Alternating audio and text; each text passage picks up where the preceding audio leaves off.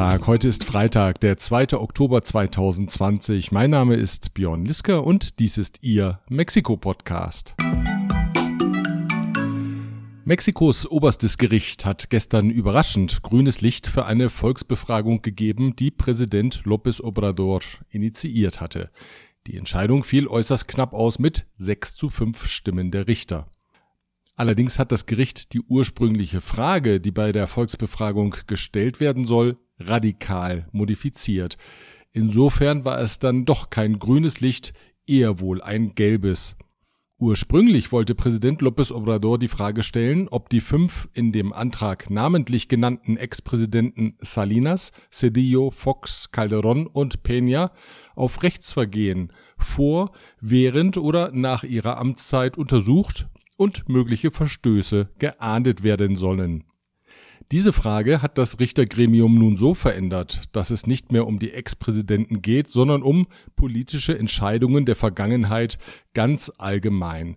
Namentlich genannt wird kein Akteur in der neuen Version. In einer ersten Reaktion befand López Obrador, der Vorschlag des obersten Gerichts sei sehr generell, aber in der Essenz gehe es dann doch um ein Ja oder Nein zu seiner ursprünglich unterbreiteten Frage, sagte er heute früh in seiner morgendlichen Pressekonferenz der Mañanera. Muy general. Pero al final, ¿qué es lo que se va a votar? ¿Es sí o no? López Obrador nutzte die Mañanera auch, um dem an Covid-19 erkrankten US-Präsidenten Donald Trump und seiner ebenfalls erkrankten Frau Genesungswünsche zu übermitteln. Y le deseamos que se recupere pronto, él y su esposa. Ese es nuestro deseo con relación a la afectación que está padeciendo el presidente Donald Trump. Wir bleiben bei einem der ehemaligen Präsidenten, nämlich bei Enrique Peña Nieto. Dessen Amtszeit endete vor knapp zwei Jahren, doch noch immer kommen neue Korruptionsvorwürfe ans Licht. Der Journalist Salvador Garcia Soto schreibt in der Tageszeitung El Universal detailliert über die Eventagentur Actidea. Die habe in der Amtszeit von Peña per Direktvergabe alle Großveranstaltungen des Präsidentenamtes sowie vieler Ministerien organisiert, darunter beispielsweise den jährlichen Grito auf dem Zocalo.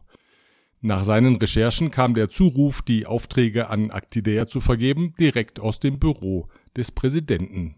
Allein im Jahr 2016 habe die Agentur der Regierung eine halbe Milliarde Pesos in Rechnung gestellt, umgerechnet fast 20 Millionen Euro. Besonders pikant, Mitinhaberin von Actidea ist Adriana Rivera, Schwester der ehemaligen Ehefrau von Präsident Peña Nieto, Angelica Rivera. Die Vorwürfe rund um die Agentur Actidea sind nicht die einzigen gegen Angelica Rivera. Medienberichten zufolge untersucht die Regierung derzeit intensiv weitere Verdachtsfälle der unrechtmäßigen Bereicherung. Die Schauspielerin war während des Wahlkampfs und der Amtszeit des Präsidenten mit Peña Nieto verheiratet. Anschließend erfolgte die Trennung. Ein großes Infrastrukturpaket wollen Mexikos Präsident López Obrador und der Chef des Unternehmerdachverbandes CCE, Carlos Salazar, am nächsten Montag vorstellen. Details zur Höhe der Investitionen und zu den konkreten Projekten liegen bisher nicht vor.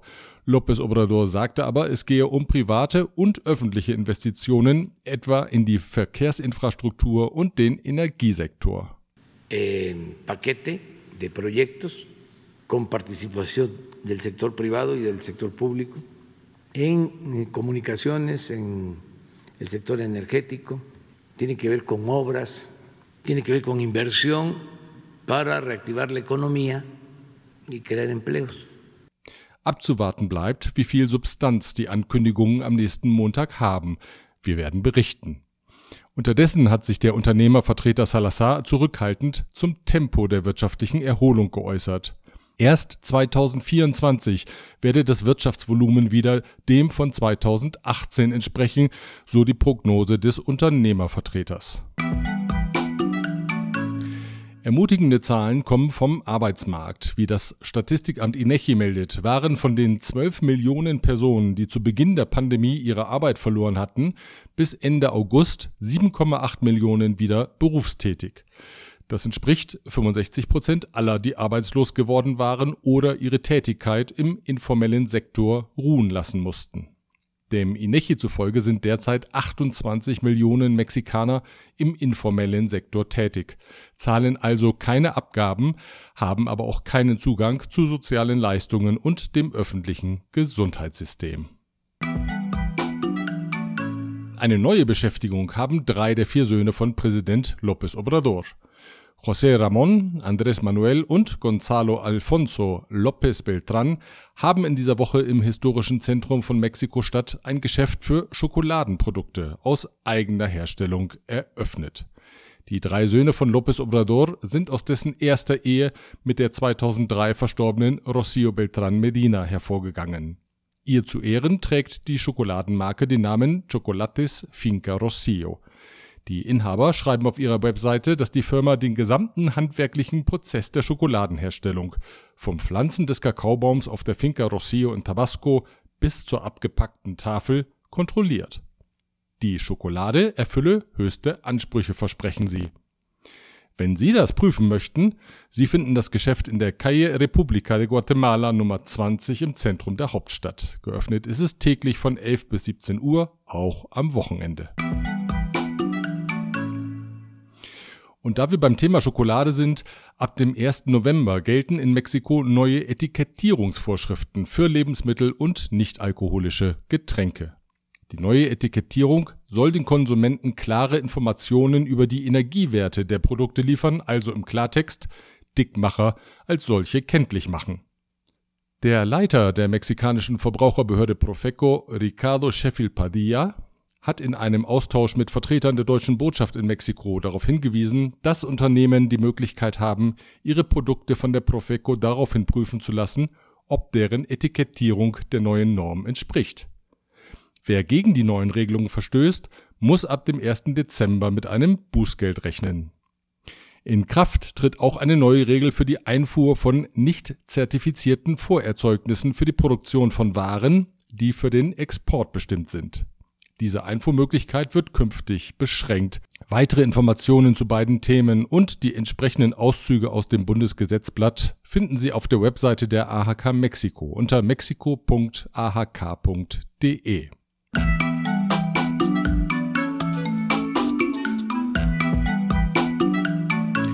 Im Innern der Regierungspartei Morena rumort es. Grund ist die Wahl eines neuen Vorsitzenden. Die junge politische Gruppierung wurde 2011 von Andrés Manuel López Obrador gegründet, nachdem der sich von der linken PRD losgesagt hatte. Das wichtigste verbindende Element der Parteimitglieder ist denn auch die Figur López Obrador. Sie hält, salopp formuliert, den politischen Laden zusammen. Seinen Hut als Kandidat für den Parteivorsitz in den Ring geworfen hat der 87-jährige Porfirio Munoz Ledo, ein Urgestein der mexikanischen Politik. Auch wenn er den Präsidenten mitunter kritisiert, etwa für seinen Kurs in der Flüchtlingspolitik, als López Obrador auf Drängen von US-Präsident Trump die mexikanische Südgrenze abriegelte, gilt er doch als Vertrauter des Präsidenten. Sein wichtigster Gegenkandidat für den Parteivorsitz ist der Fraktionsvorsitzende von Morena, Mario Delgado. Dieser wird dem Lager von Außenminister Marcelo Ebrard zugerechnet.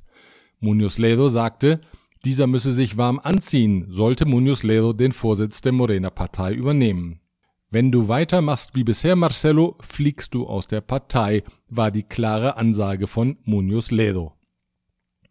Er unterstellt dem Außenminister, Politik auf eigene Rechnung zu machen mit dem Ziel, Nachfolger von Präsident López Obrador zu werden. Das Lager um López Obrador hat für diese Rolle aber die Oberbürgermeisterin von Mexiko-Stadt, Claudia Sheinbaum, vorgesehen. Laut einer am Mittwoch von der mexikanischen Wahlbehörde INE veröffentlichten Umfrage liegt Munoz Ledo deutlich vorn in der Gunst der Parteimitglieder. Er hat 42 Prozent der Morena-Mitglieder hinter sich, Mario Delgado folgt mit 27 Prozent über den Sieger oder die Siegerin, denn es sind noch drei weitere Kandidaten im Rennen, wird vom 2. bis 8. Oktober abgestimmt. Erziehungsminister Esteban Moctezuma hat jetzt mitgeteilt, wie eine Rückkehr zum Präsenzunterricht in den Schulen aussehen könnte. Natürlich ist die erste Voraussetzung, dass die Neuinfektionen in einem Bundesstaat so weit zurückgehen, dass er den Status grün auf der Covid-Ampel bekommt. Dann liegt die Entscheidung, ob und wann die Schülerinnen und Schüler in die Schulen zurückkehren, bei der Regierung des Bundesstaates, nicht bei der Bundesregierung, stellte Barragan klar. Cada entidad federativa toma la decisión de en qué momento y cómo regresar a clases. Das vom Bildungsministerium SEP ausgearbeitete Modell sieht vor, dass die Rückkehr in die Schulen zunächst im wechselnden Rhythmus mit halber Klassenstärke erfolgen soll. Montags erscheint die eine Hälfte der Klasse zum Unterricht, dienstags die andere. Dies wiederholt sich mittwochs und donnerstags. Am Freitag sollen dann jene Schüler unterrichtet werden, die den größten Nachholbedarf haben. In den Schulen, kündigte der Minister an, werde die Maskenpflicht gelten. Der erste Bundesstaat, in dem die Rückkehr in die Klassenräume bevorsteht, ist Campeche. Derweil hat die Regierung mitgeteilt, dass die Beamten der Bundesministerien am 5. Januar 2021 an ihre Arbeitsplätze in den Ministerien zurückkehren. Zurzeit sei noch die Arbeit von zu Hause angezeigt, weil Covid-19 bisher keine Rückkehr in die Ministerien erlaube. Ausgenommen sind Mitarbeiter, die in einem Wechselmodus arbeiten können, sodass sich immer nur wenige Beamte zeitgleich in einem Büro aufhalten. Ebenfalls ausgenommen sind strategische Ministerien wie das für Gesundheit, Verteidigung, die Marine, für den Zivilschutz und das Außenministerium. Das Gefängnis Puente Grande in Jalisco wird geschlossen. Die Schließung der Haftanstalt wurde im Bundesgesetzblatt verkündet, in dem pflichtschuldig auch vermerkt ist, dass die einsitzenden Häftlinge in andere Anstalten verlegt werden, damit sich keiner falsche Hoffnungen macht. Puente Grande erlangte internationale Bekanntheit, als im Jahr 2001 der Drogenboss Joaquin Guzman alias El Chapo in einem Wäschewagen versteckt den Weg in die Freiheit fand. Es war seine erste spektakuläre Flucht. Auch in Mexiko geht der Trend zum heimischen Konsum. Die Unternehmensberater von Accenture Mexico haben jetzt die Ära des Heims ausgerufen, La Era del Hogar. Die ist natürlich Covid-19 bedingt, denn vor dem Ausbruch der Pandemie gehörte das gesellige Beisammensein im Restaurant oder der Kantina für viele Mexikaner fest zum Wochenrhythmus. Besonders Lieferdienste und Online-Warenhäuser seien die Gewinner der Situation, heißt es in der Studie. Die Verknüpfung von digitalem Bestellen und realem Erlebnis zu Hause werde immer enger und sie werde auch nach der Pandemie fortbestehen. In diesem Jahr erstreckt sich das häusliche Erlebnis nicht auf den Einkauf. Auch das Oktoberfest gibt es in einer Home-Version. Die Importeurin von deutschem Wein und Bier, Margit Hanneder, bietet mit ihrem Team Bier, Würste, Sauerkraut sowie Tisch und Bank für das echte Bierzeltgefühl zu Hause an. Denn die Oktoberfeste im Land fallen natürlich aus. Ich habe sie gefragt, wie der Verkauf für das Oktoberfest zu Hause angelaufen ist wir haben ja jetzt erst angefangen, weil die Leute hier, wenn man sagt Oktoberfest, dann meinen die auch, das muss im Oktober sein und fängt nicht im September an wie, wie in Deutschland. Aber letzte Woche wurde trotzdem bestellt. Also wir erwarten ungefähr Personen, die da teilnehmen, ungefähr um die 3000. Welche Oktoberfeste sind das jetzt, die ausgefallen sind? Also unser eigenes Oktoberfest hier in Campo Marte, wo wir letztes Jahr äh, über 12.000 Besucher hatten und dieses Jahr mindestens 15.000 erwartet haben, wurde natürlich abgesagt. Cancun, Merida, San Miguel de Allende, ich meine, die deutsche Schule, die hat auch jedes Jahr ihr Oktoberfest.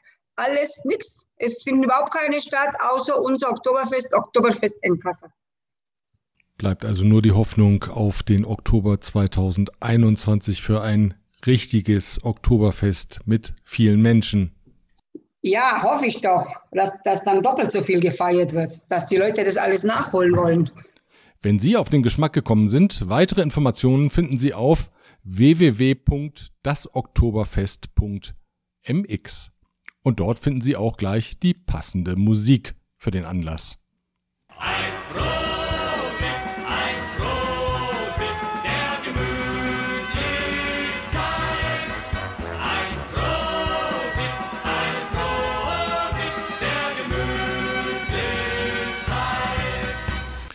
Auch der 3. Oktober wird in diesem Jahr virtuell gefeiert. Der traditionelle Empfang in der Residenz des Botschafters fällt natürlich aus. Stattdessen verspricht der Pressesprecher der Botschaft Tim Nova mit seinem Team ein Potpourri an Informationen in den sozialen Medien. Schauen Sie doch am morgigen Samstag mal rein in die Kanäle der Botschaft auf Facebook, Twitter und Instagram. Bestimmt gibt es noch etwas zu entdecken zu 30 Jahren deutscher Einheit.